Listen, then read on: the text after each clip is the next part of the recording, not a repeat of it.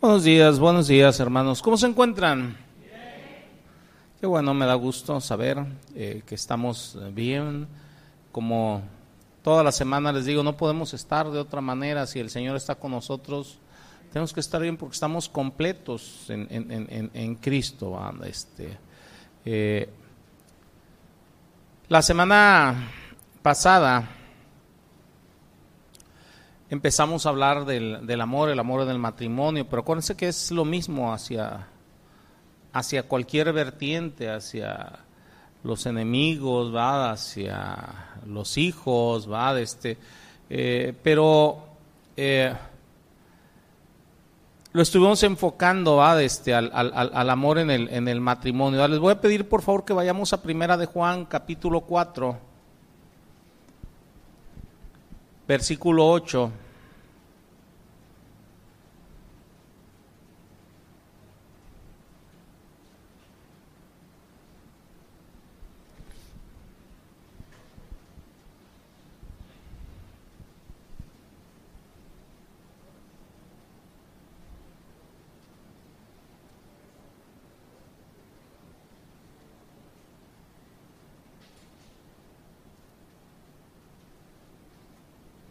¿Ya lo tienen?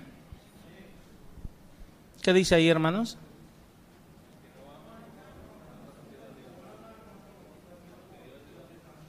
El que no ama no ha conocido a Dios, porque Dios es amor. Fíjense, yo escucho eh, eh, esto constantemente, Dios es amor, Dios es amor, Dios es amor, pero poco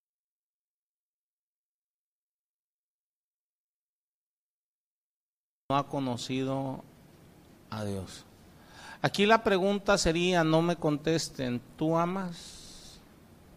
¿Amas conforme a la palabra de Dios, conforme a lo que el Señor nos ha eh, mostrado en su palabra? Porque a eso es a lo que se refiere el Señor. Inclusive dice la palabra en, Juan 13, en esto se conocerá a los que son verdaderamente mis discípulos.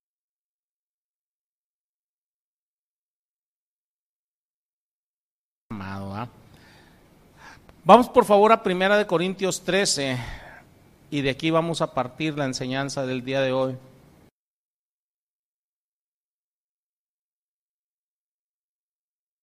La familia cristiana. ¿Cuánto, qué, qué, qué, qué enseñanza es esta? ¿La número?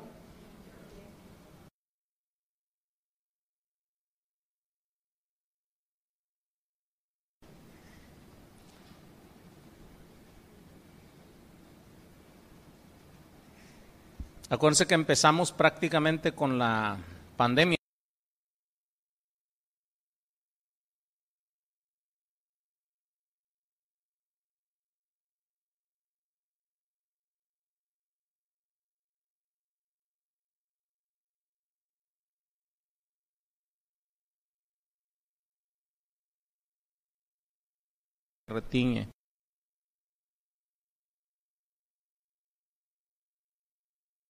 Toda la ciencia.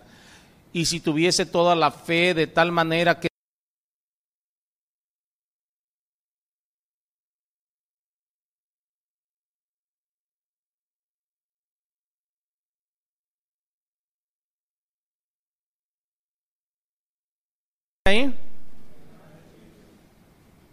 O sea, nada de lo que hagas, así des todos tus bienes, así tengas ah, profecía, tengas conocimiento, nada de lo que hagas te sirve si no tienes amor. Pero ¿cuál amor?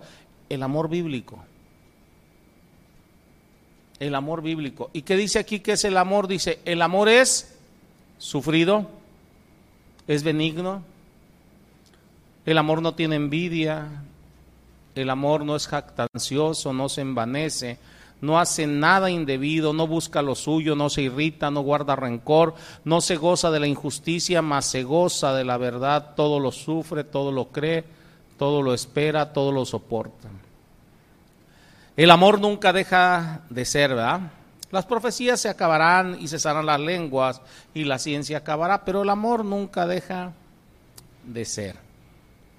La semana pasada estuvimos viendo primeramente lo que no es el amor.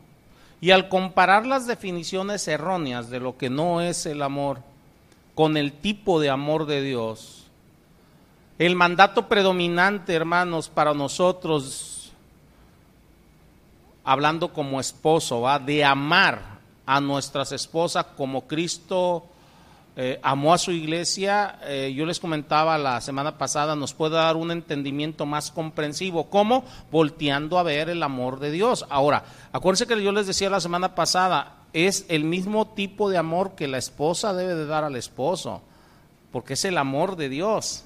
No sé si nos estemos entendiendo, porque algunas esposas pueden decir, no, pues se lo están mandando él. No, no, no. Los mandatos son en las dos vertientes, para el esposo y para la esposa. ¿va? Entonces yo les comentaba la semana pasada, si volteamos y vemos el amor de Cristo para con nosotros, lo primero que debemos de entender que el amor de Cristo es perfecto,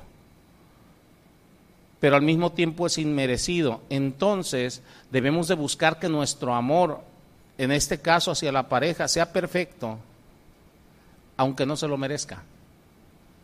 No busques que tu pareja se lo merezca, no busques que tus hijos se merezcan que los ames. No busques que tus hermanos se lo merezcan. Es más, no busques que tus enemigos se lo merezcan. ¿Por qué dicen ustedes? ¿Qué tienen que ver los enemigos con esto? Tienen que ver mucho, hermanos. Tiene que ver mucho, ¿verdad? Este, fíjense, hay situaciones matrimoniales, se los dije al final de la enseñanza pasada, fue lo último que les toqué así nada más de refilón, donde la pareja llámese esposo o esposa, llega a estar tan amargada que comienza a relacionarse con su cónyuge, ¿va? con su esposo, con su esposa, en la misma manera que lo haría con un enemigo. A veces tu pareja o a lo mejor tú mismo, o sea, te llegas a amargar de tal manera que te empiezas a relacionar con tu pareja como si fuera tu enemigo. Pero supongamos que es tu pareja la que está haciendo eso o llegó a hacer eso o ha hecho eso o puede llegar a hacer eso. ¿Cómo vas a reaccionar? Porque ha habido parejas al paso del tiempo que llegan y me dicen, pastor, es que yo ya lo intenté, este, ya no puedo más. Ya, ya, ya, ya, es insoportable el estar con mi esposa, con mi esposo, ya no podemos. Y le digo, bueno, vamos empezando desde el principio, ¿ah? o sea, porque una de dos, o Dios es mentiroso o tú. Y creo que ya saben cuál es mi respuesta. ¿Por qué? Porque dice la palabra que Dios no te va a dar algo que no puedas soportar. ¿Sí nos estamos entendiendo o no? Por difícil que sea la situación, la puedes soportar, si no Dios no te lo estuviera dando. ¿Sí nos estamos entendiendo? Si partimos de ahí, debemos de luchar. ¿Cómo? Con las herramientas que Dios nos da. Supongamos que tu pareja te está tratando ya como un enemigo. ¿Por qué? Por su amargura, por lo que tú le hayas hecho, sea cierto, no sea cierto. O sea, te está tratando como un enemigo. ¿Cómo vas a hacer? Déjame decirte que Dios aunque te esté tratando tu pareja como un enemigo, Él nos responsabiliza a amarlos. Aunque tu esposa, les voy a hablar como esposo, aunque mi esposa me tratase como enemigo, Dios aún, en ese caso, me da la responsabilidad de amarla. Así tu esposo te trate como un enemigo, o sea, Dios te está responsabilizando a amarlo. Se me quedan viendo medio raro. Miren ustedes, ¿en qué te basas para decir eso? Tan sencillito. La palabra de Dios dice, ama a tus enemigos, ¿sí o no?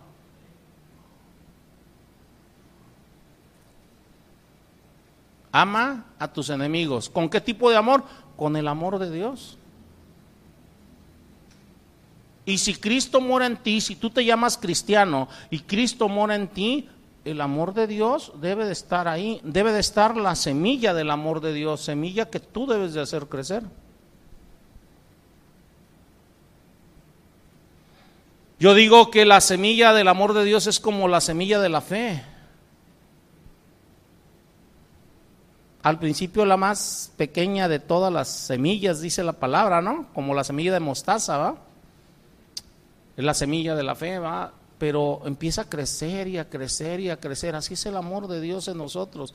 Ahí está la semilla. Ahora a ti te corresponde hacerlo trabajar.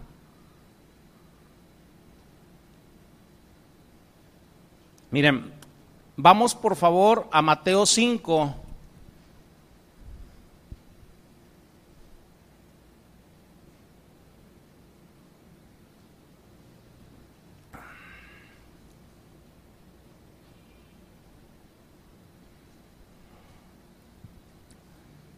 Versículos 44 y 45. ¿Los tienen?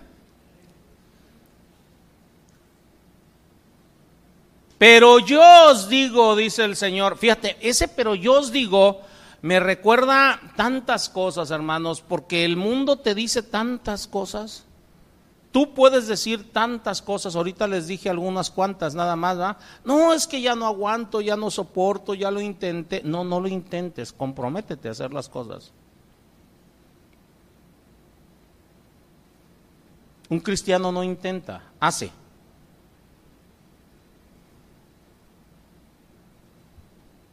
Porque no es en nuestras fuerzas, es en las fuerzas del Señor. No sé si nos estemos entendiendo. El mundo te puede decir no tienes por qué estar aguantando, para qué vas a ser infeliz, para qué se están este, dañando uno al otro, que esto, que... ¿Se han escuchado todo eso? Ah? ah, pero vamos a escuchar la voz de nuestro Dios. Dice, pero yo os digo, amad a vuestros enemigos.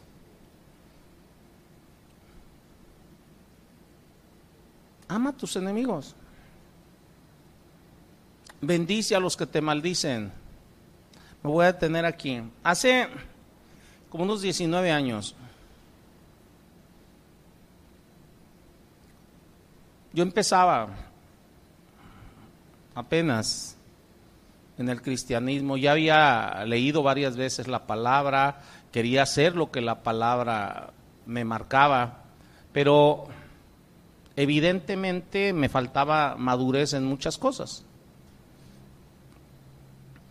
Entonces, en una ocasión le hablo por teléfono a un pastor al cual respeto, hasta el día de hoy es de los pocos pastores que respeto, no les voy a decir quién edad, este, eh, eh, eh, porque quería comentarle una situación. Entonces le hablo por teléfono y me dice, mira Chuy, dice, ahorita no te puedo atender, o sea, dice, háblame mañana, por favor. Le digo, ok. Yo todavía no colgaba cuando yo pensé, supuse que él había colgado. Entonces todavía traía yo el teléfono en la mano y empiezo a escuchar. Él no colgó. Evidentemente por la situación que estaba atravesando en ese momento no colgó. Él estaba discutiendo con su esposa. Y fue una situación que en su momento yo juzgué por mi falta de madurez.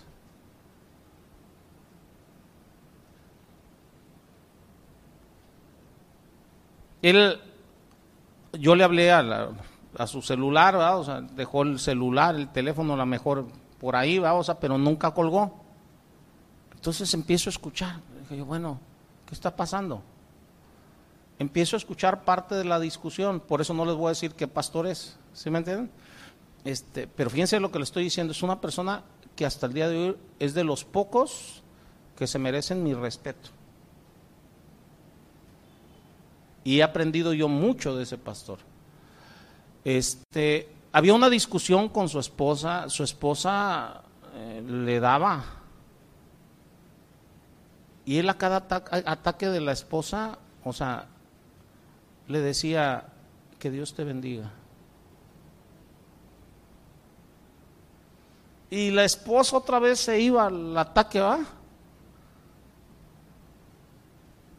y él le decía, que Dios te bendiga.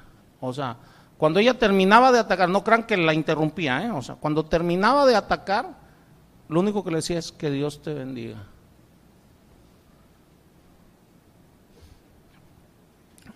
¿Qué dice aquí? Bendice a los que te maldicen. Aquí la pregunta es tú cómo reaccionas cuando tu pareja te ataca.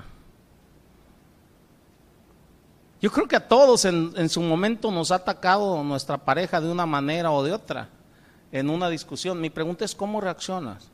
No es cómo reacciona tu pareja, porque se supone que tú eres el cristiano, tú eres el que estás aquí, ¿o no?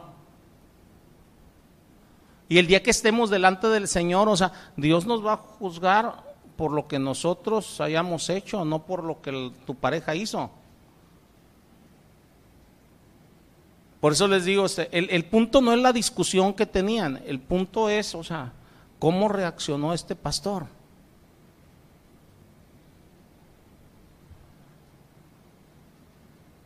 reaccionó conforme al Señor. Dice aquí, y orad por los que os ultrajan. Este mandamiento es para todos. Si tu pareja te está tratando como enemigo, ¿cómo debes de tratarla tú?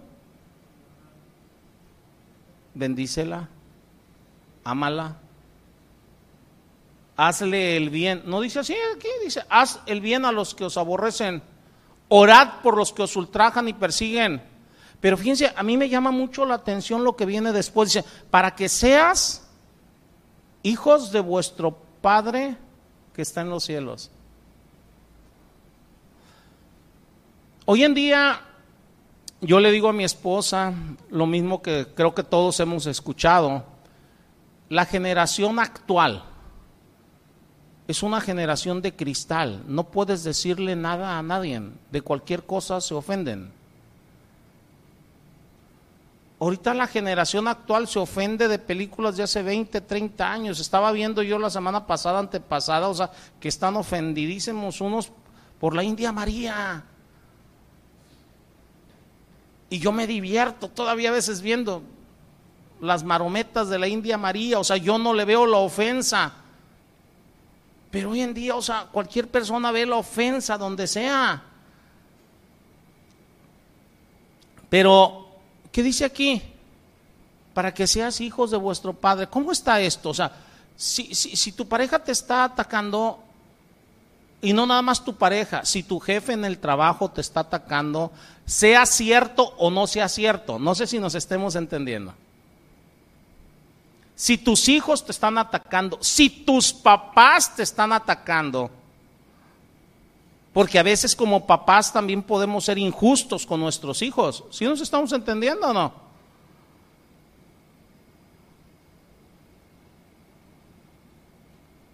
Si estás recibiendo un ataque, te están tratando como enemigo, no vean el ataque.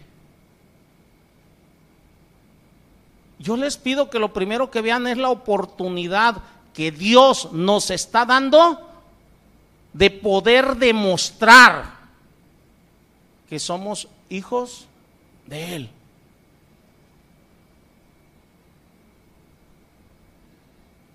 ¿No dice así aquí? ¿Cómo vas a demostrar que eres hijo de Dios? Amando a tus enemigos, bendiciendo a los que te maldicen haciendo oración por los que te aborrecen, orando por los que os ultrajan y persiguen. Yo les he comentado inclusive con gente que se ha ido aquí de la iglesia echando pestes. Y se los he dicho, si yo tengo la oportunidad de hacerles un bien, yo se los voy a hacer. No puedo a nadie obligarlo a que soporte mi presencia. Si nos estamos entendiendo? Pero sí puedo, si tengo oportunidad, de hacerles un bien, hacérselos. ¿Por qué? Porque es una oportunidad que Dios me está dando de mostrar que soy qué? Su hijo.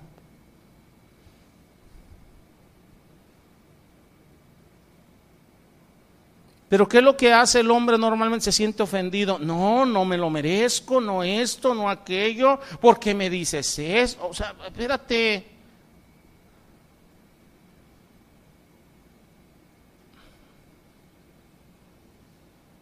espérate.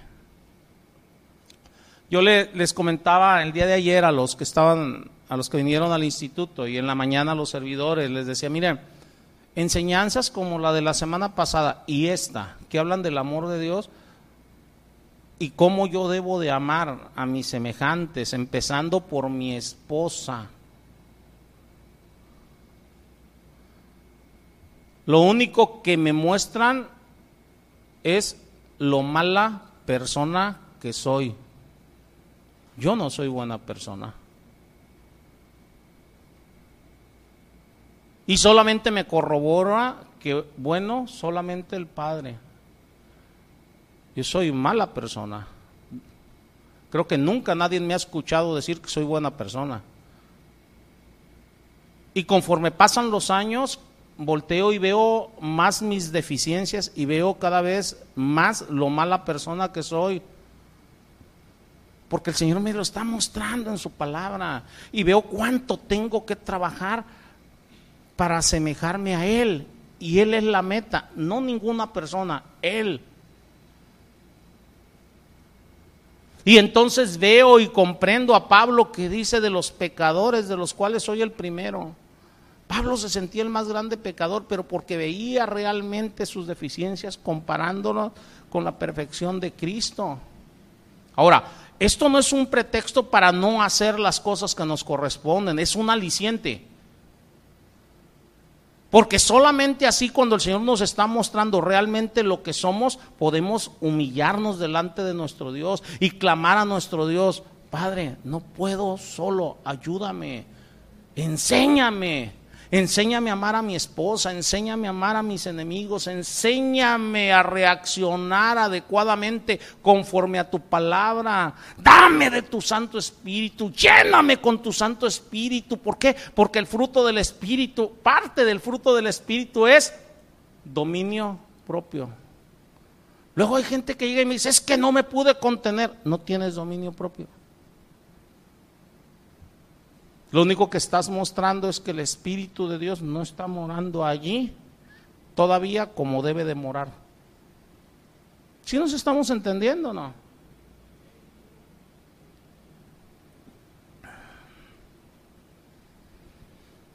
Un esposo, una esposa, puede amar a su cónyuge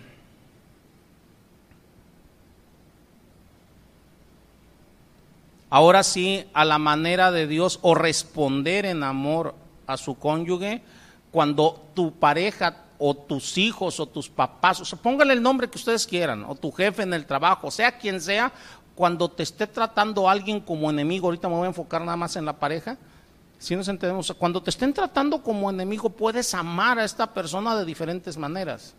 Les voy a dar unas cuantas. La primera Puedes mostrar el amor hacia quien te está tratando como enemigo confesando tus faltas, arrepintiéndote, cambiando tu manera de pensar, pidiendo perdón por cualquier pecado personal. Dirán ustedes, oye, pero el que me está tratando como enemigo es mi pareja, ¿por qué yo tengo que hacer eso?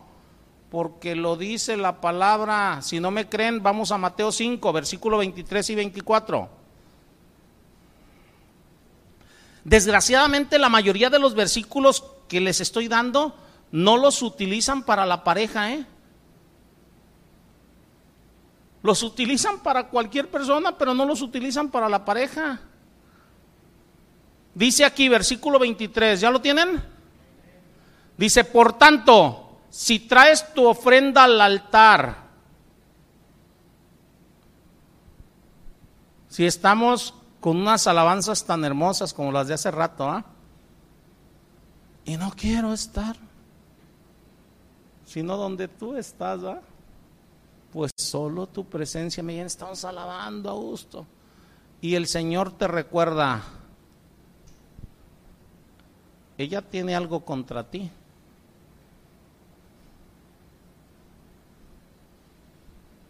No, no, no, pero es que yo tengo la razón, ella no tiene por qué. No, no, ella, ella tiene algo contra ti.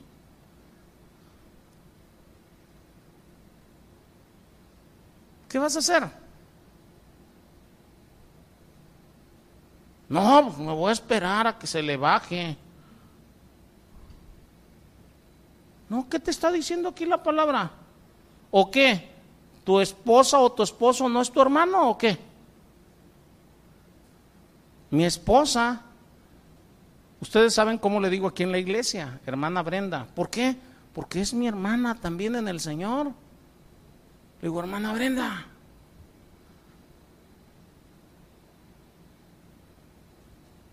En la casa nunca le digo hermana, ¿eh?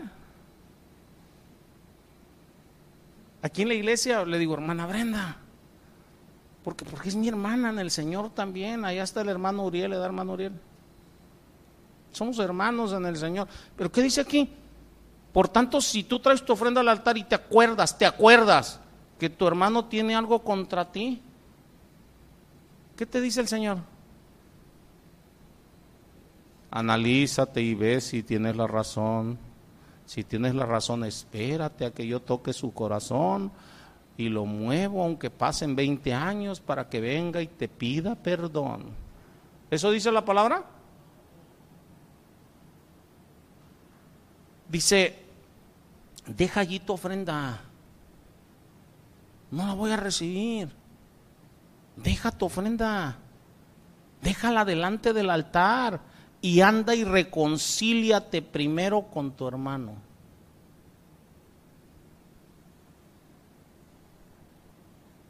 Y eso es hacia todos lados, les vuelvo a repetir, o sea, empezando con el esposo, con la esposa. ¿Por qué digo empezando allí? Porque es con quien tienes trato a diario. Yo les he dicho un montón de veces, sin el afán de ofender a nadie, que la opinión que ustedes tengan de mí no es la que más me interesa, no que no me interese, aguas. La que más me interesa primero es la de Dios, o sea, el estar haciendo lo que Él me dice, porque ahí me muestra Dios su opinión sobre mí. Acuérdense cómo mi Señor Jesucristo le decía a los fariseos, hipócritas, ¿va? Entonces imagínate la opinión que Dios puede tener sobre mí o sobre ti. Entonces me interesa mucho, es la opinión que más me interesa, pero después de la de Dios, la opinión de mi esposa y de mis hijos, porque ellos viven conmigo. Ellos saben si estoy haciendo lo que dice la palabra o no.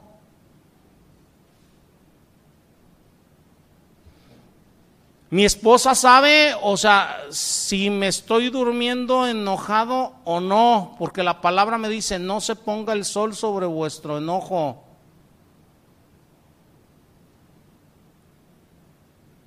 ¿Sí nos estamos entendiendo o no?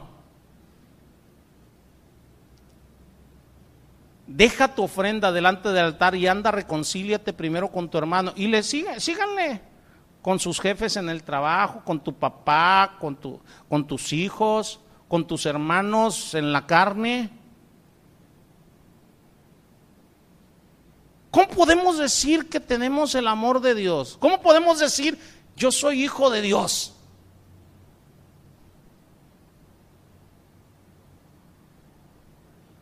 Si se dan cuenta o no se dan cuenta. Está para pensarlo, ¿ah? Otra manera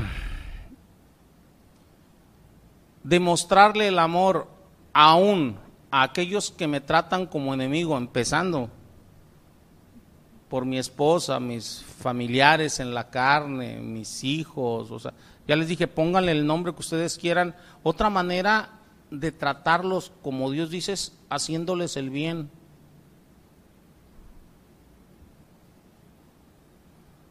Pero a veces en vez de hacerles el bien, decimos, no, es que que me la hace, me la paga. Y no busco quién me la hizo, sino quién me la paga, ¿o no?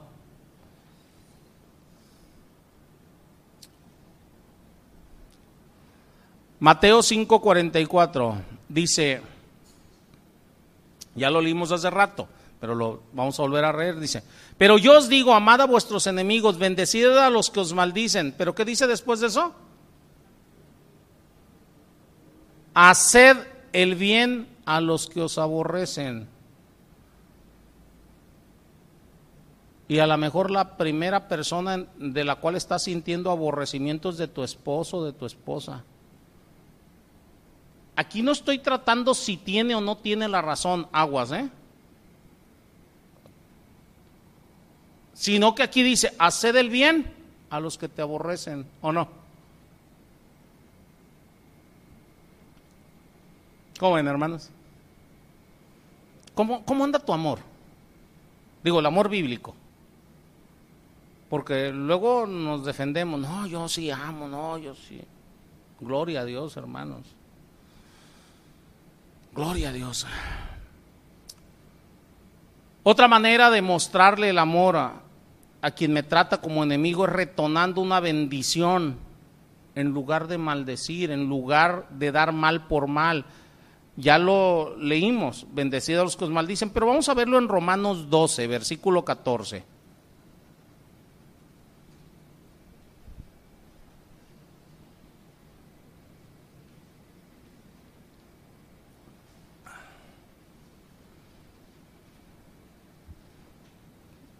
¿Ya lo tienen o no?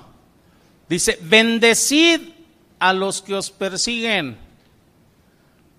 Dice, bendecid y no maldigas. Con todo lo que estamos viendo, ¿se dan cuenta por qué les digo que ese pastor lo respeto hasta el día de hoy? Y he aprendido mucho de él. No nada más de eso que les dije hace rato, he aprendido mucho de diferentes cosas. Bendecid y no maldigas. ¿Qué tal está el trato con tu esposa, con tu esposo? ¿Qué tal el trato cuando tienen alguna diferencia?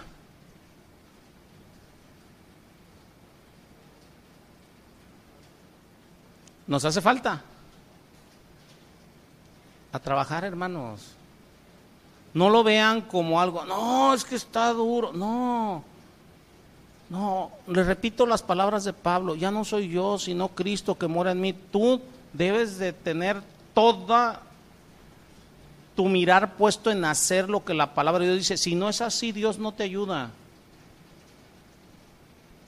Si andas poniendo pretextos, no puedes obtener la ayuda de Dios. ¿Se acuerdan de Pedro? Cuando caminó por las aguas, ahí viene el Señor y dice, Señor, ¿eres tú? Sí, soy yo. Manda que yo vaya contigo. Ven, y iba caminando, ¿o no? Las olas levantándose, estaba el temporal todo feo, ¿da o no? Iba sostenido en la palabra de Dios, pero cuando empezó a dudar, se empezó a hundir. No dudes. Haz lo que la palabra te está diciendo. Hazlo. Porque luego empezamos, pero es que, pero es que, pero es que, ¿qué? Si Dios te está diciendo bendice, hazle el bien, ama, ¿qué debo de hacer? Hacerlo, punto, se acabó, no alegar. Y entonces ahí es donde el Señor me ayuda, me ayuda, ayuda mi obediencia, me multiplica las fuerzas, ¿Cómo te va a multiplicar las fuerzas si no quieres emplear fuerza en lo que estás haciendo? Si no hay decisión de hacer las cosas, ¿cómo? Ahí mismo en Romanos 12, pero versículo 17 dice, ¿ya o no? Dice, no pagues a nadie, a nadie, a nadie, ¿sí dice a nadie? Mal por mal. Fíjense, les voy a decir algo con tristeza, ¿eh? Yo he visto al paso de los años que el Señor me ha tenido como pastor que a veces es más fácil para muchos, o sea, el no regresarle el mal a alguien que le hizo un mal de los de afuera que a los de su casa. A los de su casa, órale. Es que me hizo, es que me sacó la lengua, es que yo no le hice nada. Y empezando por la esposa y por el esposo a los familiares cercanos. digo yo, ¿de qué se trata esto? ¿Verdad que nadie de ustedes ha visto lo que yo estoy diciendo? ¿da? No, va. Nada más yo me ha tocado la de malas de andar viendo esas cosas que no, va.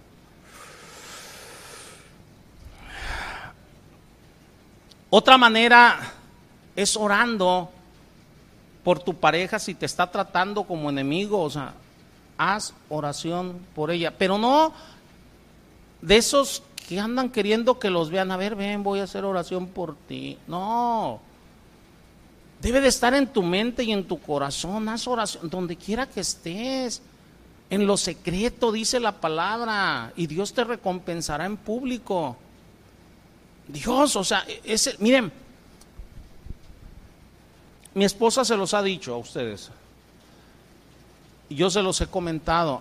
Cuando les hablo de, de mi esposa y de mí, este, yo nunca estuve sobre mi esposa para que se convirtiera. O sea, ¿por qué? Porque la palabra de Dios dice, o sea, que la esposa es herencia de Jehová. Mis hijos son herencia de Dios. Dichoso aquel que llenó su aljaba de ellos. ¿Qué debo de hacer yo? Hacer lo que me corresponde y creer que Dios va a actuar en consecuencia a la fe que estoy mostrando porque estoy haciendo. ¿Sí o no? Bueno. La palabra me habla porque el mandamiento es para los dos, o sea que por el comportamiento, acuérdense que Pedro le dice a las mujeres por su comportamiento, ¿no? Por su conducta casta y respetuosa, su marido se puede convertir. Primero tuve que buscar ser transformado yo por el Señor. Y mi esposa se los ha dicho que un año después ella empezó a seguir al Señor, no un día ni dos, un año después, pero yo no estuve sobre de ella. Lo que sí estuve es orando, pidiendo, rogando por ella. A quien tocó el Señor fue primero a mí, entonces ella no me iba a entender. El único que podía hacerle entender es Dios, no yo.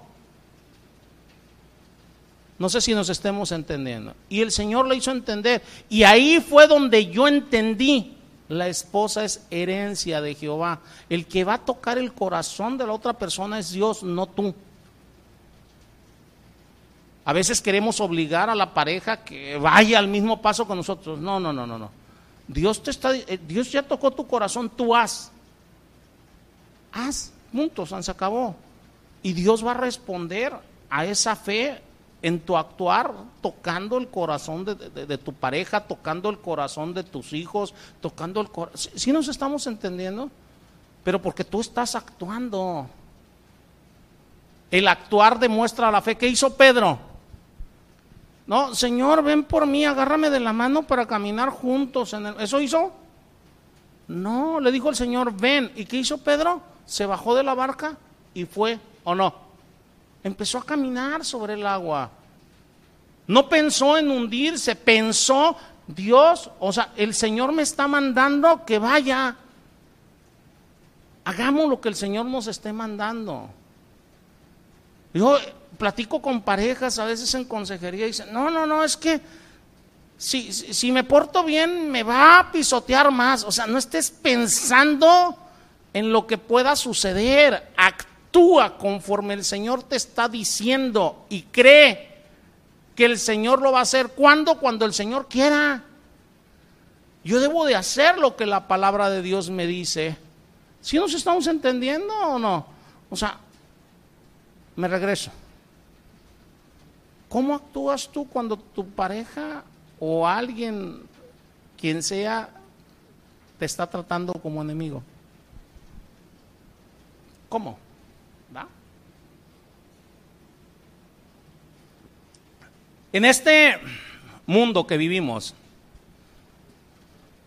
cada quien tiene su propia definición de amor, ¿va? tan su propia definición de amor que a veces de aquí de la iglesia dicen, ya voy porque aquí no hay amor, ¿va? O sea, tienen su definición, definición de amor, yo respeto su definición, yo trato de apegarme lo más que puedo a la palabra y rogando constantemente al Señor que me muestre, o sea, cómo actuar en cada situación. Bueno, pero cada quien tiene en este mundo su definición de amor. En un mundo entonces, ¿cuántos miles de millones de habitantes hay en este mundo ya ahorita. ¿Cuántos? 7500. Uh, imagínate, cuando yo estaba en la, en la secundaria, ya uh, eran 4000. Me acuerdo, o sea, que, que China en ese entonces, o sea, llegó a los mil habitantes hace 35 años, no sé si se acuerdan más o menos los que son. Este, y tenía ya la cuarta parte de la población mundial, fue cuando empezaron a sacar sus leyes, que nada más un hijo y eso, allá en China. Pero bueno, Yo me quedé en cuatro mil, no, estoy atrasado ya casi el doble. Bueno, ¿cuál es el, el punto aquí? Entonces, hay 7500 definiciones diferentes de amor en este mundo.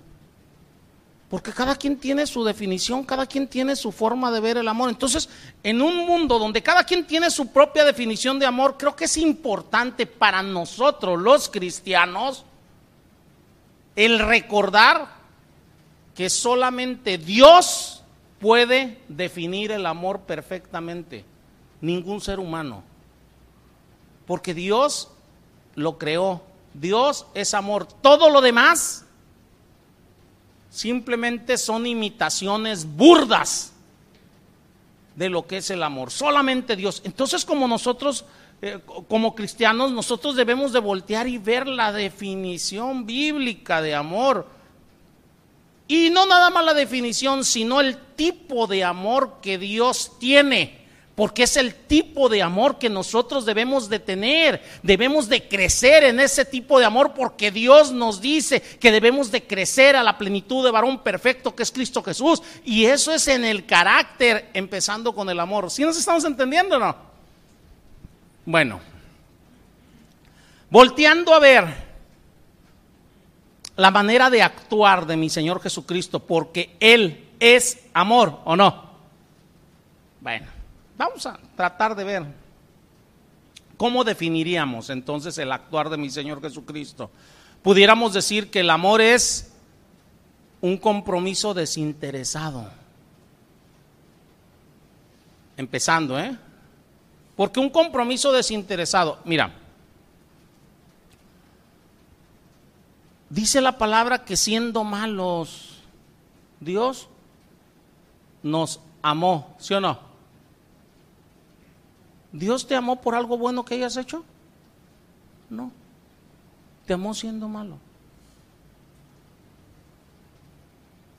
Y dice la palabra que nos amó de tal manera, Dios amó de tal manera al mundo que dio a su Hijo unigénito para que el mundo no se pierda, sino que a través de él tenga vida eterna. O sea, dio lo mejor a su Hijo unigénito, a quien no pecó por amor al mundo, por amor de aquellos que no merecían el amor. Entonces no hay ningún interés en Dios, es un amor completamente desinteresado. Y si yo digo, amo a mi esposa, el amor hacia mi esposa debe de ser completamente desinteresado. Como tu amor hacia tu esposo debe de ser completamente desinteresado. Es que yo quiero que hagas y te amo. Y yo quiero que hagan. No, espérate. No es así. No es así. No sé si nos estemos eh, eh, entendiendo, ¿verdad? Este. Ahora, el amor de Dios, aparte de ser un compromiso, Dios, o sea, tiene un compromiso con nosotros de amarnos. Hay un compromiso de amar por toda la eternidad a su pueblo Israel. Véanlo. Hay un compromiso de amar a la iglesia, ¿o no? De venir por ella, rescatarla por amor. ¿Qué tal está tu compromiso con tu esposo, con tu esposa? Dios, aparte de ser un compromiso desinteresado, el amor de Dios, o sea, es duradero. Y es el tipo de amor que nosotros debemos de tener. ¿Por qué les digo duradero? ¿Por cuánto tiempo es el amor de Dios hacia su pueblo que damos? Por toda la eternidad. ¿Más duradero lo quieren? A nosotros nos la dejó más baratita. Dirán ustedes, ¿cómo más baratita? Sí, hasta que la muerte los separe.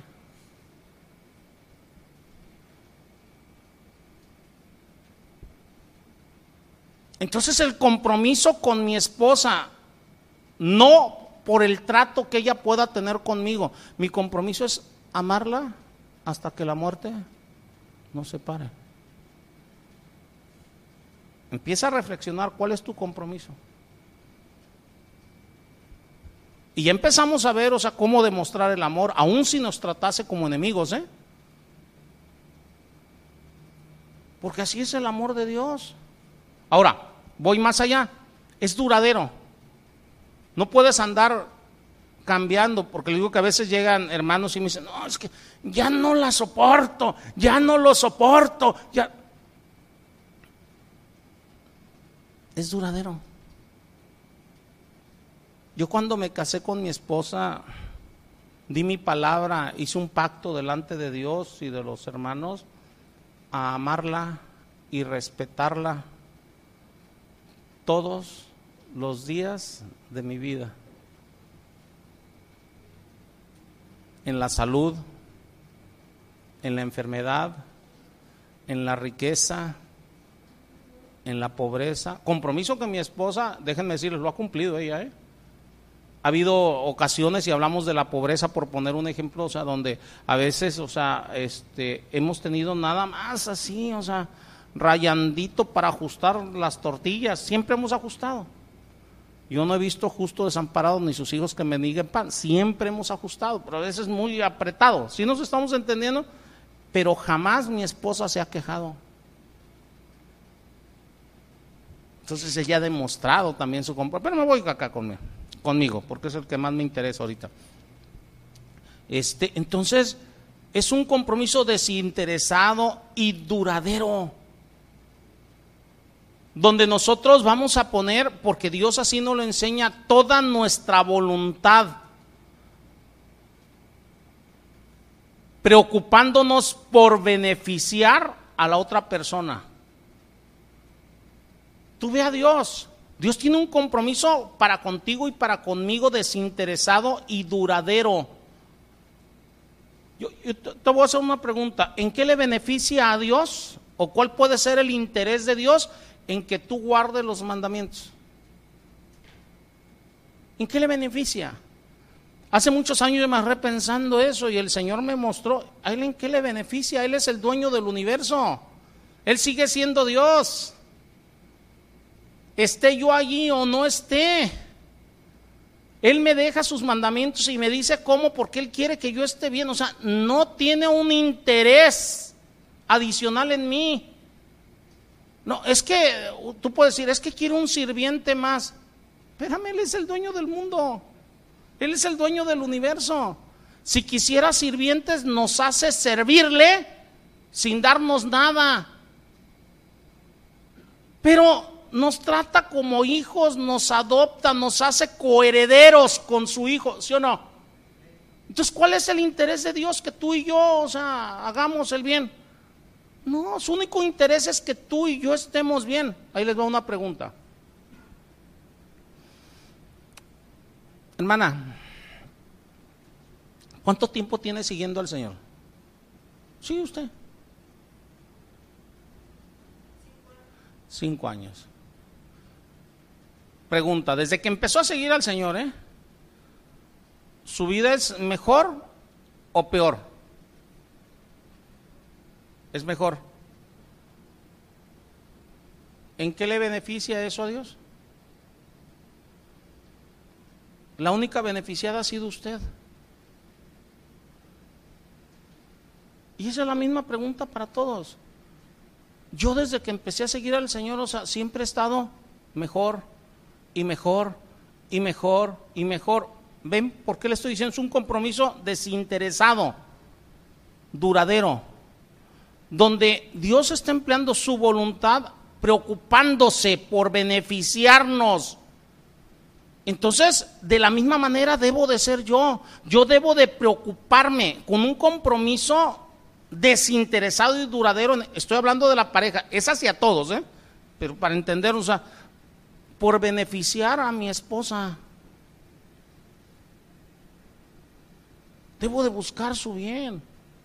Debo de buscar el bien de mis hijos, debo de buscar el bien de ustedes como hermanos, debo de buscar el bien de toda la gente que está a mi alrededor. ¿Sí se dan cuenta o no?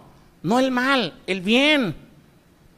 ¿Cómo? A través de pensamientos, palabras y acciones justas. ¿Por qué digo a través de pensamientos? O sea, mis pensamientos siempre deben de estar enfocados en hacer el bien. Aunque mi esposa me trate como enemigo, deben de estar enfocados en hacerle el bien. Pero ¿qué es lo que yo veo a veces y en muchos cristianos? No, es que el que me la hace me la paga y me dijo y pues yo le contesto. Y no, no, no, no, yo debo de buscar su bien. ¿Por qué? Porque mi Dios me lo está pidiendo que actúe de esa manera. ¿Por qué? Porque Él me dio la capacidad de hacerlo. ¿Por qué? Porque Él mora en mí.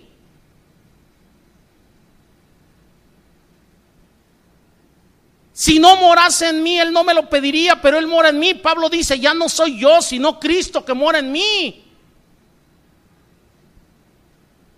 No me diga ningún cristiano que no puede. Porque si eres cristiano, Dios depositó allí la semilla de su amor y esa semilla tiene que ir creciendo y Él te está dando la capacidad de que lo puedas hacer. ¿Nos estamos entendiendo o no? Empezando con tus pensamientos, todos tus pensamientos deben ser para el bien de la persona. Todas las palabras hacia el bien de la persona. Todas las acciones hacia el bien de la persona.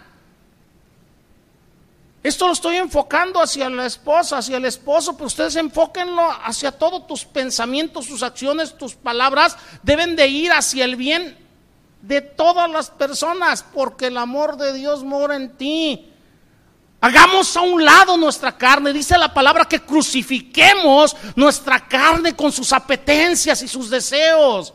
El orgullo, la soberbia del ser humano, o sea, siempre va a estar allí diciéndote, no, es que lo que te hicieron no te lo mereces, es que tú te merecías otra cosa, ¿por qué tienes que humillarte? Porque, espérate, mi Señor Jesucristo se humilló a sí mismo. Y siendo en forma de Dios, tomó forma de siervo, ¿o no? Entonces, entonces,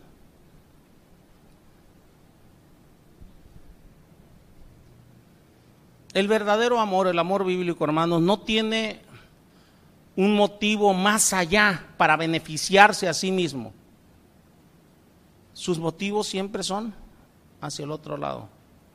El amor no tiene envidia, no guarda rencor, todo lo cree, todo lo espera, todo lo soporta. ¿O no?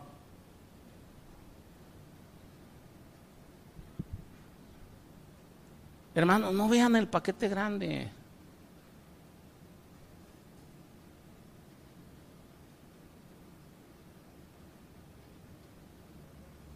Mejor crean que el Espíritu Santo está allí, capacitándote para hacerlo y actuemos.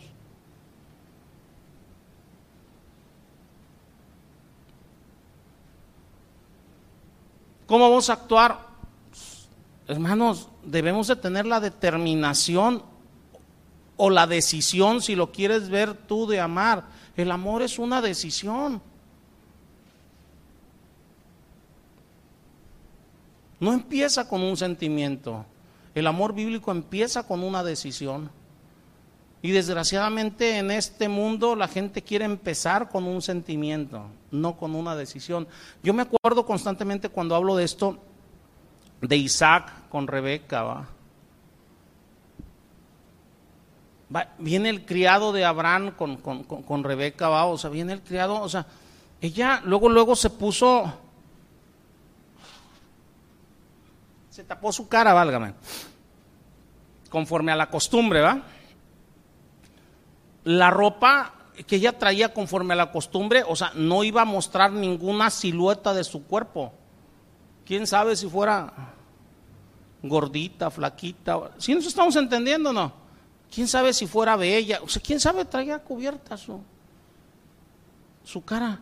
Pero dice la palabra que en cuanto Isaac la vio, la amó. ¿Por qué?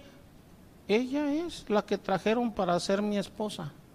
Entonces, eso significa, no había ni siquiera cruzado palabra con ella, no sabía si tenía buen carácter o mal carácter. ¿Si se dan cuenta o no?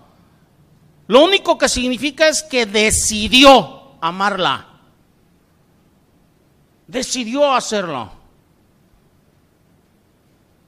No esperó a que naciese un sentimiento. Ahorita vamos para allá. Decidió. El amar es una determinación, es una decisión. Tú eres el que decides. Por eso el Señor, o sea, nos dice, ama a tus enemigos, porque es una decisión, tú estás decidiendo amarlos. Imagínate. Imagínate. Entonces, esa decisión, les vuelvo a repetir, no puede estar o empezar en nuestros sentimientos. Como cristianos nosotros debemos amar, punto, por determinación, por decisión. Tu intención siempre debe de ir enfocada a amar, amar, amar. O sea, y desde ya yo te sugiero que traigas en tu mente eso, me hagan lo que me hagan, suceda lo que suceda, pase lo que pase, llueva, truene, relampaguee, me insulten, me escupan, me hagan, o sea, mi decisión siempre va a ser amar. Veamos a mi Señor Jesucristo. ¿En qué momento retornó maldiciones cuando lo estaban atacando, cuando estaban mintiendo sobre él, cuando lo estaban escupiendo? ¿Si se dan cuenta o no? Él nos enseña a tomar ese tipo de decisiones. Lo están clavando y dice, Padre, perdónalos, no saben lo que están haciendo, no saben lo que hacen. Yo te sugiero, toma esa decisión con tu esposa, con tu esposo, tu matrimonio es para toda la vida, pase lo que pase, suceda lo que suceda, toma esa decisión con tus hijos, con tus jefes, con, la, con quien sea. Tú no sabes si el día de mañana esa persona con la que te llevas también ahorita se vaya a convertir en tu enemigo. Toma la decisión de amar a tus enemigos, de nunca regresar mal por mal. Sino que haciendo el bien hagas callar la boca o no. De aquellos que quieran blasfemar el bendito nombre de mi Señor Jesucristo. Dios nos lo enseña de esa manera. Él tomó la decisión de amarnos siendo malos. Les repito lo que les pregunté hace rato. ¿O te amó Dios porque eres re buena gente? A mí me amó siendo completamente malo.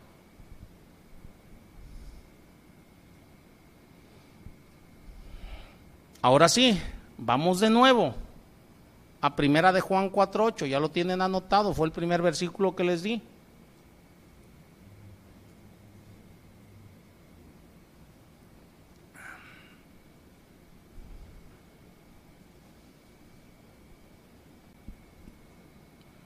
¿Ya lo tienen? El que no ama,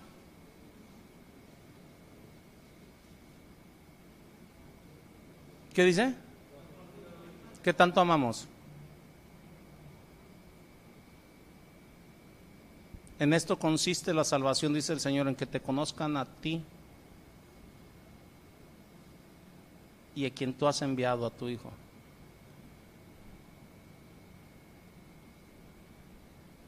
¿Qué tanto conocemos a Dios? En la medida del amor, de cómo lo profeses, de cómo lo lleves, de cómo lo pongas en práctica, ahí se va a medir el conocimiento que tienes de Dios, el conocerlo a Él personalmente. ¿Cómo ven, hermanos? Está para pensarse, ¿va?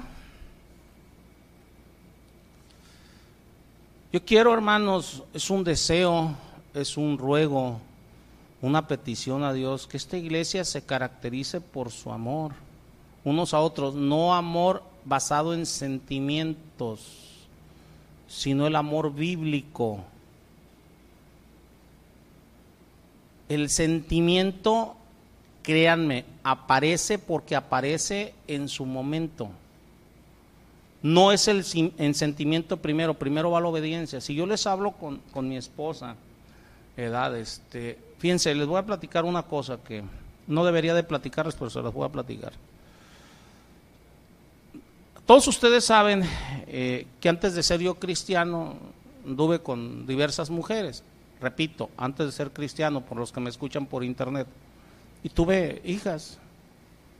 Hace dos, tres meses atrás, el Señor me permitió estar conviviendo con una de mis hijas allá en Colima. Y viene una pregunta obligada. Uriel ahí andaba conmigo. ¿Verdad? Hermano Uriel, ahí andaba conmigo. Viene una pregunta obligada. No sé si la escuchó o no la escuchó Uriel, pero creo que la respuesta sí la escuchó.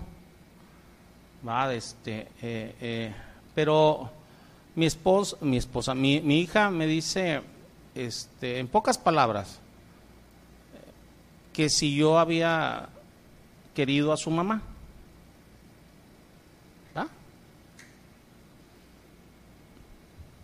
Me hace una pregunta y yo tengo que contestarle con verdad. Y le dije, nunca, antes de ser cristiano, quise absolutamente a nadie, no amé a nadie. ¿No te acuerdas de eso?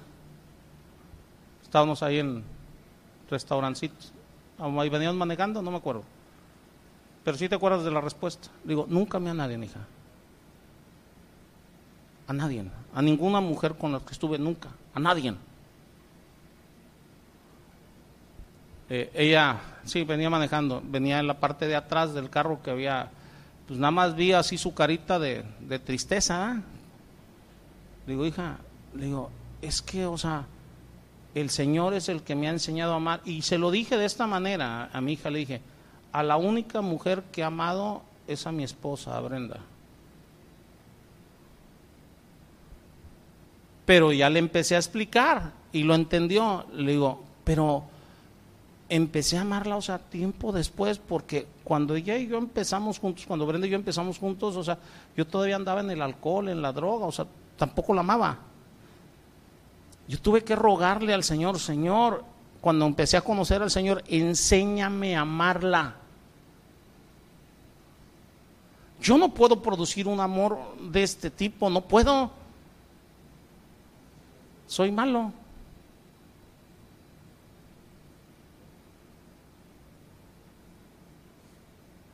El árbol malo no puede dar buen fruto, ¿o sí? Necesité que Dios me transformara, me hiciese un árbol bueno para dar buen fruto. ¿Sí se dan cuenta o no?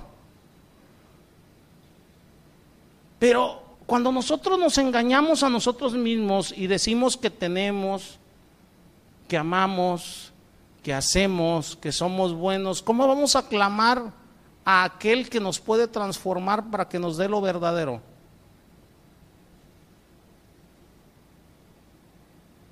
Si se dan cuenta o no se dan cuenta. No puedes clamar, no puedes rogar, no puedes suplicar. Yo tuve que humillarme y me sigo humillando hasta el día de hoy. Y mis hijos lo saben, en oración le pido constantemente al Señor, Señor, enséñame a amar cada día más y más. Enséñame a amar a los hermanos en la iglesia, enséñame a amar tu iglesia, enséñame a amar a mis enemigos, a comportarme adecuadamente con ellos, enséñame a amar a mi esposa cada vez más y más, a ellos como mis hijos. porque digo que ellos lo saben? Porque es una petición constante aún en los devocionales. No sé si nos estemos entendiendo. ¿Por qué? Porque yo sé, o sea, que el llegar a ese amor perfecto de mi Señor Jesucristo, o sea, está distante. Pero eso no es para achicopalarme, es para entender, o sea, que yo puedo ir creciendo y creciendo y creciendo. Entonces, por eso es un ruego constante, es un ruego constante de los últimos 19 años de mi vida. Porque quiero parecerme cada día más a Él. Si Dios es amor,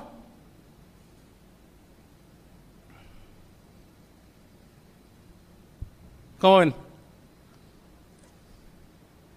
Y eso nos debería de hacer eh, entender por decir, o sea, cómo, cómo fue siendo transformado por decir Juan, el apóstol. Señor, ¿qué onda? Pedimos que llueva fuego del cielo y destruya estos o no. Y ese mismo Juan lo vemos al final de sus días, cómo fue creciendo en amor, creciendo en amor, o sea, y, vemos cómo habla, hijitos muy amados míos, y ese mismo Juan al final de sus días es el que dice, el que no ama no ha conocido al Señor. Entendía perfectamente lo que estaba hablando porque el Señor fue haciendo que creciera en amor durante toda su vida. ¿Dónde te quieres quedar tú?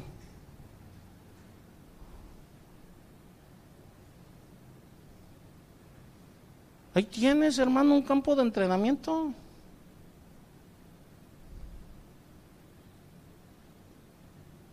¿Por qué digo un campo de entrenamiento? Sí, pues es la persona más cercana a ti, tu esposa o no.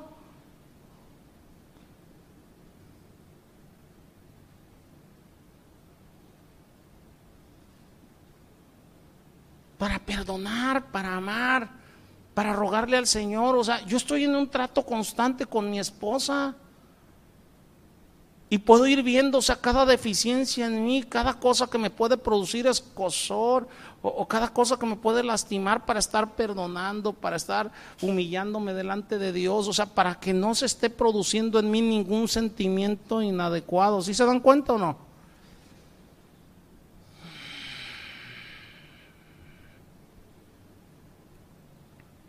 El que no ama no ha conocido a Dios porque Dios es amor.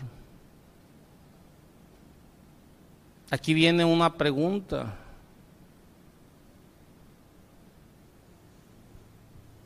¿Te estás esforzando en amar cada día más y más?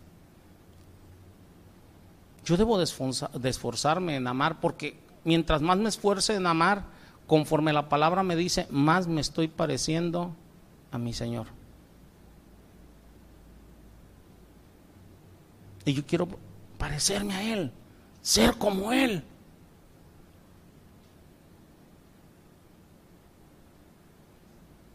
Y no es imposible, porque ya no es en mis fuerzas, es en sus fuerzas. Y Él ya me, me, hizo nueva criatura con una capacidad inaudita de hacer el bien, como antes tenía esa capacidad inaudita de hacer el mal.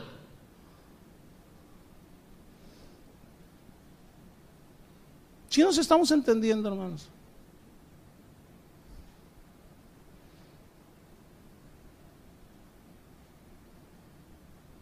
Dice la palabra, yo amo a Dios porque Él me amó primero, ¿o no? Yo les he dicho, hermanos, cuando lleguen y me dicen, es que mi esposa no me ama, digo, es que tú no la has amado primero. Ámala como Dios dice. Y viceversa, cuando me lo dicen hermanas, ¿sí me entienden? O sea, es que mi esposo no me ama, es que tú no lo estás amando primero. ¿Qué dice la palabra? Lo que sembramos, ¿qué? Si tú sientes que tu pareja no te ama lo suficiente, ámala, ámala tú. Siembra para que puedas cosechar o no. No estés esperando nada más recibir porque eso es egoísmo. Hay mayor placer en dar que en recibir.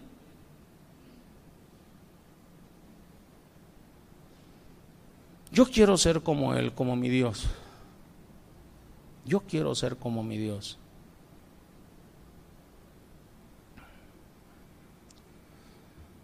Y para ser como mi Dios debo de tomar en cuenta su palabra y debo de amar como su palabra me dice. Debo de buscar maneras, formas bíblicas para comunicarle a mi esposa que la amo.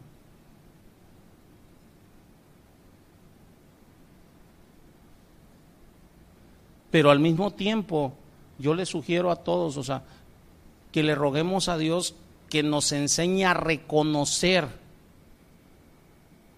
el amor de nuestra pareja en cualquier acto desinteresado de su parte.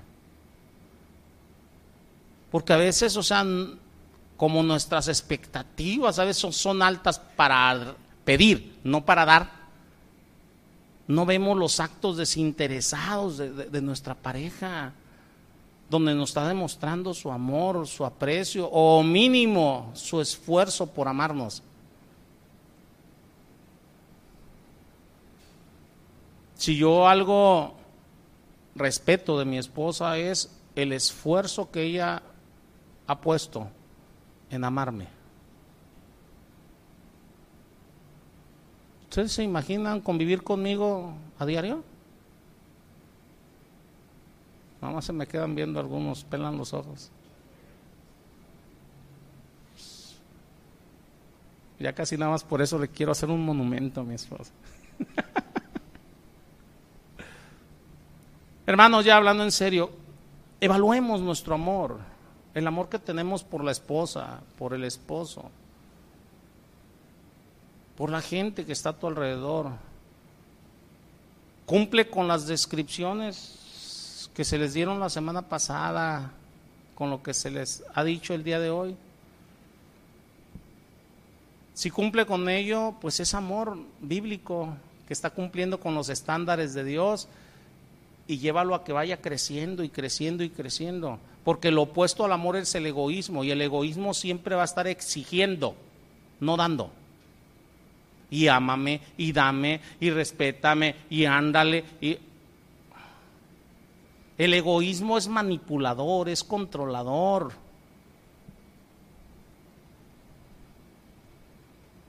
¿Por qué digo manipulador, controlador? Yo veo a veces parejas, o sea, que en vez de accionar, como dice la palabra, andan queriendo manipular y controlar a la pareja. No, hasta que ves, qué haces, qué escuchas, o sea, eh, revisando teléfono, revisando. Más quieren traerlos en la calle como, como a los caballos mañosos con gamarra para que no volteen a ningún lado. No es así, están exigiendo en vez de estar dando. Repito, cuando nos dedicamos a dar, Dios es el que mueve el corazón de tu pareja. Todo en su momento. Si nos estamos entendiendo o no? Todo en su momento. Y vas a ver lo maravilloso que es en el momento que los dos están hablando el mismo lenguaje. Allí es donde empiezan a surgir, créanme, sentimientos estables y duraderos. Y ahí es donde empiezas a, sentir realmente esa comunión íntima con tu esposa, con tu esposo. Pero ahorita en la era de las maruchambas queremos las cosas rapidito. No es así, hermanos. No es así. A lo mejor el Señor nos ha ido mostrando, ¿va? Que el amor que tenemos no es lo que debería de ser. Busquemos que sea lo que debe de ser, ¿no? Busquemos. Quizás a ustedes les ha pasado, espero que no, por lo menos no ahorita, lo que a mí me pasó con la pregunta de mi hija, que tuve que reconocer que yo no había amado a ninguna mujer.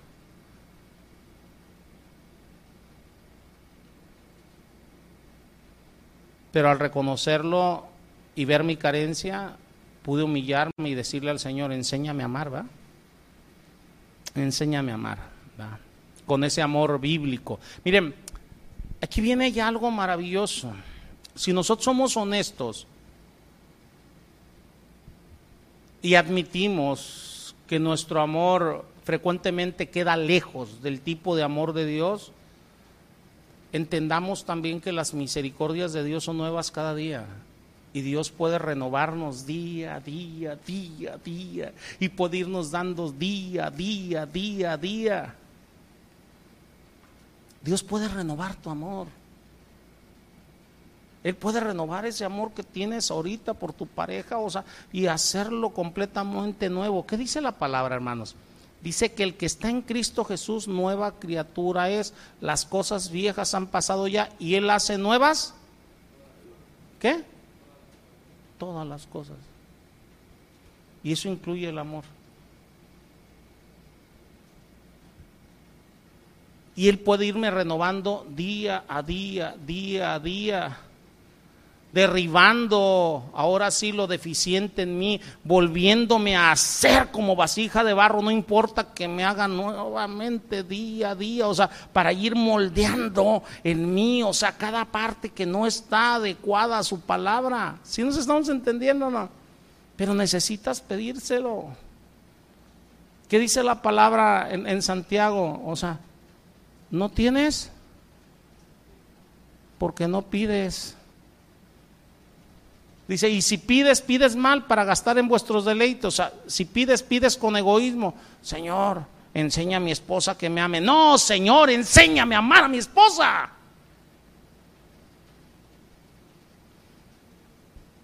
Si nos estamos entendiendo, ¿no?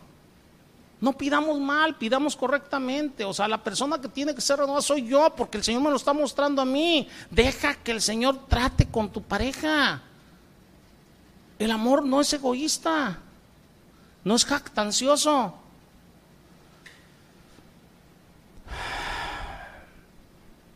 Si entendemos esto, puedes entender el por qué nunca es tarde para empezar. Hay gente que dice, es que tenemos mi esposa y yo 20 años, o sea, mal, y cómo podemos volvernos a acomodar. No importa el tiempo que tengas, Dios renueva. No importa la edad que tengas. Dios renueva, Dios hace nuevas todas las cosas. No importa si tienes 60, 70 años, ¿cuál es el problema? Ay, es que ya estoy viejo para eso. No, hermano. ¿Cómo vas a estar viejo para parecerte a tu Señor, a tu Dios? ¿Verdad que no? Cuando nosotros lo hacemos de esa manera, créanme, tarde que temprano aparece lo que siempre has buscado, esos sentimientos positivos, dirían por ahí, ¿verdad? Hacia tu pareja. Y van a ir creciendo y creciendo y creciendo, se van desarrollando y van creciendo. Y empiezas ahora sí a tener esa comunión que siempre buscaste, quisiste con tu esposa, con tu esposo. Yo no sé qué quieran ustedes. Yo quiero comunión con mi Dios, quiero comunión con mi pareja, pero una comunión como el Señor me la ha marcado y como la tengo y quiero que crezca. Quiero que sea permanente. Ya no son dos, son uno, ¿o no, hermanos?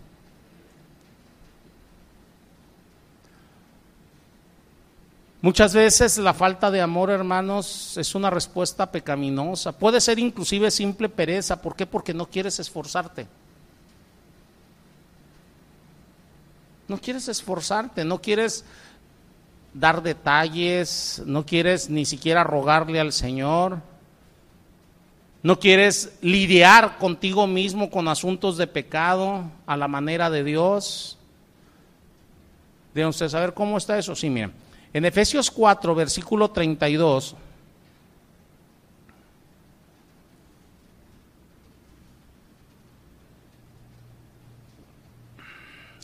¿Ya lo tienen, hermanos? Dice, antes sed benignos unos con otros, perdonándonos unos a otros, como también Dios os perdonó a vosotros en Cristo Jesús. Usted, ¿y esto qué tiene que ver? Mucho. Y más cuando tienes tiempo con tu pareja. Lo más seguro es que tú hayas lastimado a tu pareja.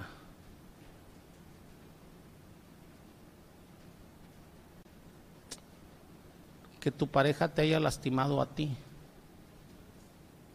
Perdona y pide perdón. No anden con aquello de que sí te ofendí. No, no, no, hermanos. O sea, ofendemos porque ofendemos. Cuando alguien llega aquí a la iglesia, una de las primeras cosas que les digo cuando vienen y me, me, dicen, pastor, quiero quedarme aquí en la iglesia, y digo, está bien. Le digo, ora a Dios. ¿Hiciste oración? Sí. Y luego lo que normalmente les digo es esto, digo, mira, ¿Por qué te digo que hagas oración? Porque si el Señor te quiere aquí, aquí te vas a quedar. Porque tarde que temprano voy a hacer o voy a decir algo que te va a ofender.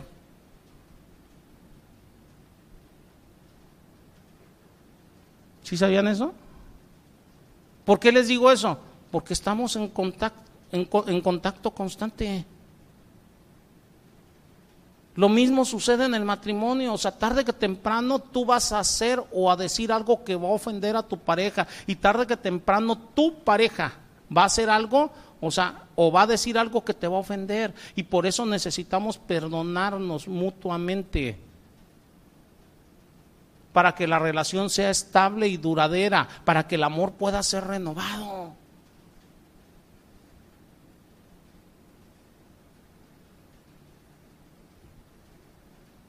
Eso es hacia todos lados, o sea, véanlo dentro de, dentro de su familia, véanlo dentro de la iglesia. Porque hoy en día tanto chapulín que anda brincando a veces de iglesia en iglesia. Por eso se ofenden y se van. En vez de arreglar las cosas, o sea, vuelvo a lo mismo. No es que tú tengas que estar en un lugar donde se hacen o se dicen herejías, porque entonces no sería la iglesia del Señor. Si nos estamos entendiendo, yo estoy hablando, o sea, de que a veces nos ofendemos con mucha facilidad o tarde que temprano vas a escuchar o decir algo que ofenda o que te ofenda. Si nos estamos entendiendo y por eso Dios nos deja las herramientas adecuadas para que también vaya renovándose ese amor, o sea, mutuo día a día en base al perdón. Entonces, hermanos, debemos de trabajar, debemos de tratar. ¿Tú quieres que, que, crezca el amor por tu esposa, por tu esposo? Pues empieza perdonando y pidiendo perdón. Perdóname, te he ofendido. ¿En qué me has ofendido? Yo te he ofendido. Perdóname. ¿Cuál es el problema?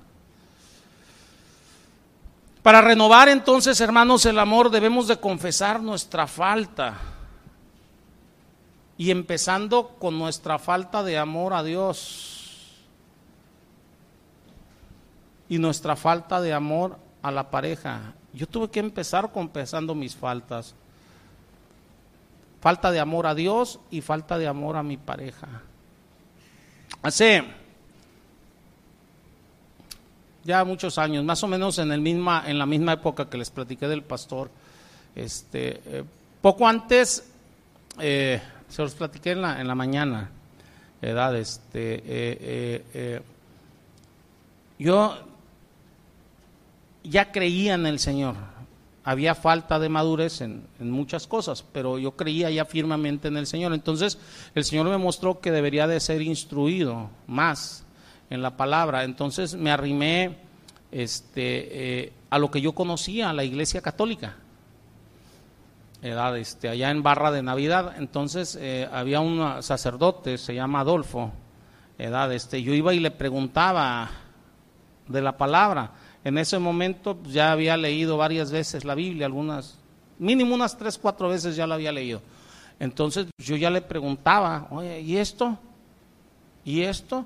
Y él me contestaba con el catecismo, me contestaba lo que había dicho el Papa, me contestaba, ¿verdad? Entonces, este, no se los voy a hacer muy cansada. Eh, llegó un momento que me dijo, no, es que tú eres un hereje, ¿va? Este, y me excomulgó de la iglesia católica.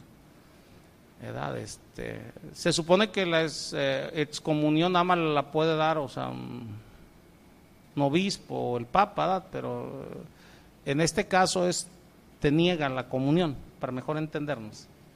Por si alguien está escuchando en internet va a decir, no, es que, o sea, este, es que eso solamente el Papa, bueno, se los explico para que no haya malos entendidos. Entonces, por mi necesidad de Dios, me empecé a arrimar a, a, a iglesias cristianas, ¿verdad? Y desgraciadamente a las iglesias cristianas que me arrimé, yo veía que era exactamente lo mismo que la iglesia católica, nada más sin imágenes. O sea, veía el montón de fallas garrafales, edad este. de pecados y principalmente en esta área, en el amor.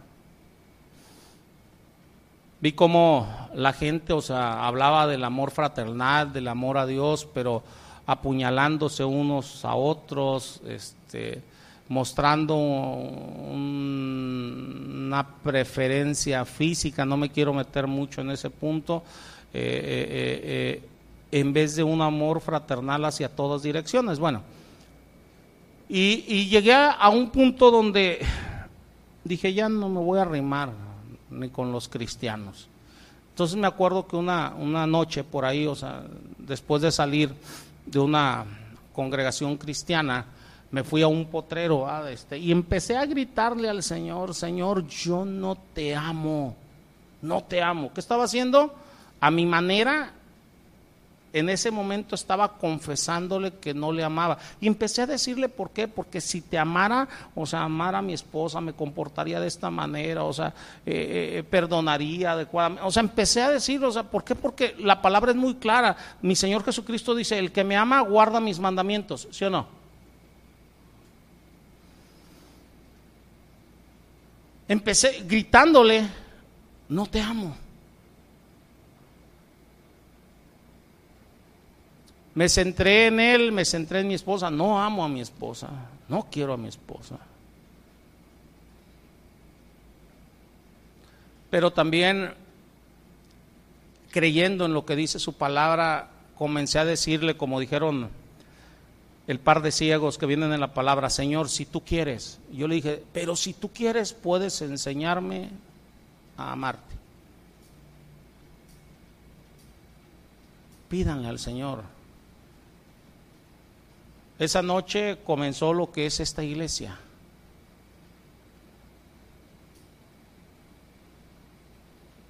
Y esta iglesia, aunque muchos puedan opinar lo contrario, está basada precisamente en el amor de Dios y está buscando el que los miembros de la iglesia muestren el amor de Dios, no el amor del mundo, sino el amor de Dios. El amor de Dios en sus familias, para con hijos, eh, ustedes, o sea, creo que al paso del tiempo lo han notado, cómo se centra mucho en el matrimonio, la iglesia, en la relación con los esposos, en la relación con los hijos. está centrado porque Dios ahí centra las cosas, porque allí es donde se demuestran las cosas, pero todo empieza en el amor hacia Dios. Tú voltea y ve cualquier forma egoísta, cualquier forma poco amable, hacia tu esposa y vístete del amor verdadero. Ve el trato que Dios tiene hacia la iglesia, ve el trato que Dios tiene hacia ti y es el trato que vas a mostrar hacia tu esposo, hacia tu esposa, hacia tus semejantes. No lo bases en sentimientos positivos al principio, porque los sentimientos positivos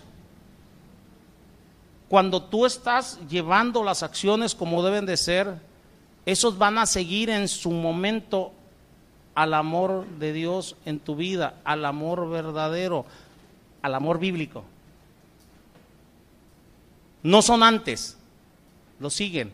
Es como la bendición. ¿Qué dice Deuteronomio 28? Si tú sigues y guardas mis preceptos y mandamientos, mis bendiciones, ¿qué? Las bendiciones te alcanzarán, dice el Señor o no. Eso dice, ¿no? O sea, la bendición va a ir atrás de ti. O sea, los sentimientos positivos que tú quieres sentir antes, esos no vienen antes, esos vienen después. Esos te van a alcanzar cuando tú estás amando conforme a la palabra, porque estás haciendo las cosas en fe. En fe estás bendiciendo a los que te maldicen, en fe, o sea, e, e, e, estás orando por los que te calumnian, en fe estás alimentando a tu enemigo, en fe, sí, sí, sí nos estamos entendiendo, ¿no? En fe tú debes de hacer las cosas, en este caso con tu pareja, tu pareja, aunque te trate como enemigo, bendícela, ámala, busca su bien. Y lo demás, te será dado por añadidura. Esos sentimientos positivos que siempre has querido, o sea, realmente y que sean estables, van a seguir. O sea, hay gente que llega y me dice, es que ya se acabó el amor. O sea, ¿qué están diciendo? Se acabó la pasión. Pero no es eso, el amor no es eso. El amor bíblico, o sea, si está allí contigo va a estar aunque tenga 100 años. Y no va a disminuir, va a aumentar, va a aumentar, porque cada día te vas a ir compenetrando más con tu pareja. Te vas a ir amalgamando más. ¿Cómo te vas a ir amalgamando más con Dios? Mi padre y yo uno somos. Si nos entendemos, hermanos?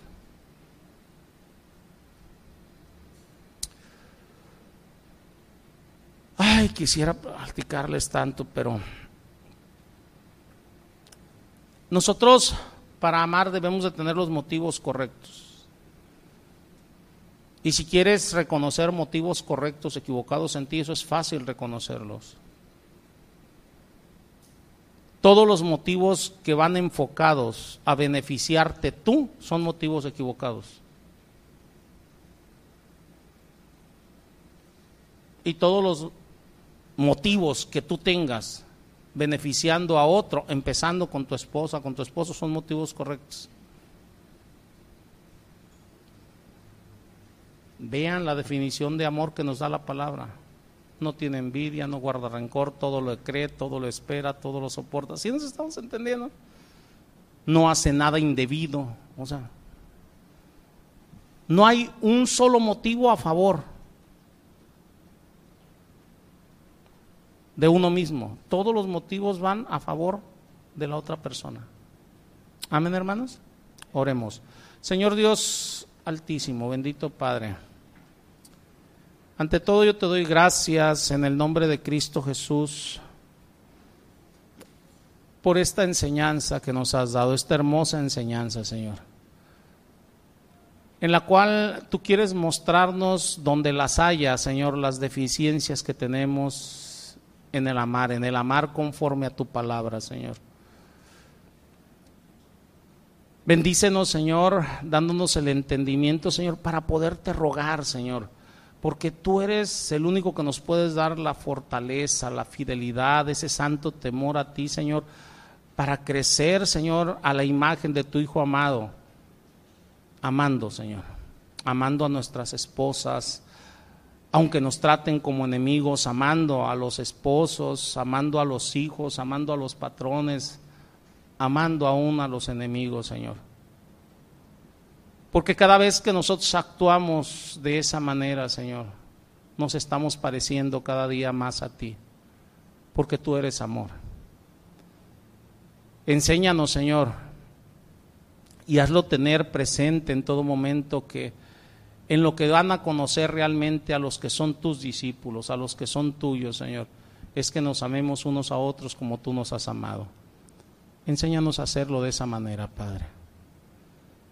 Empezando con nuestra pareja. Esto te lo pido, Padre, rogándote que a través de ello sea glorificado el bendito nombre de tu Hijo amado, Cristo Jesús. En el nombre de Cristo Jesús. Amén Amén.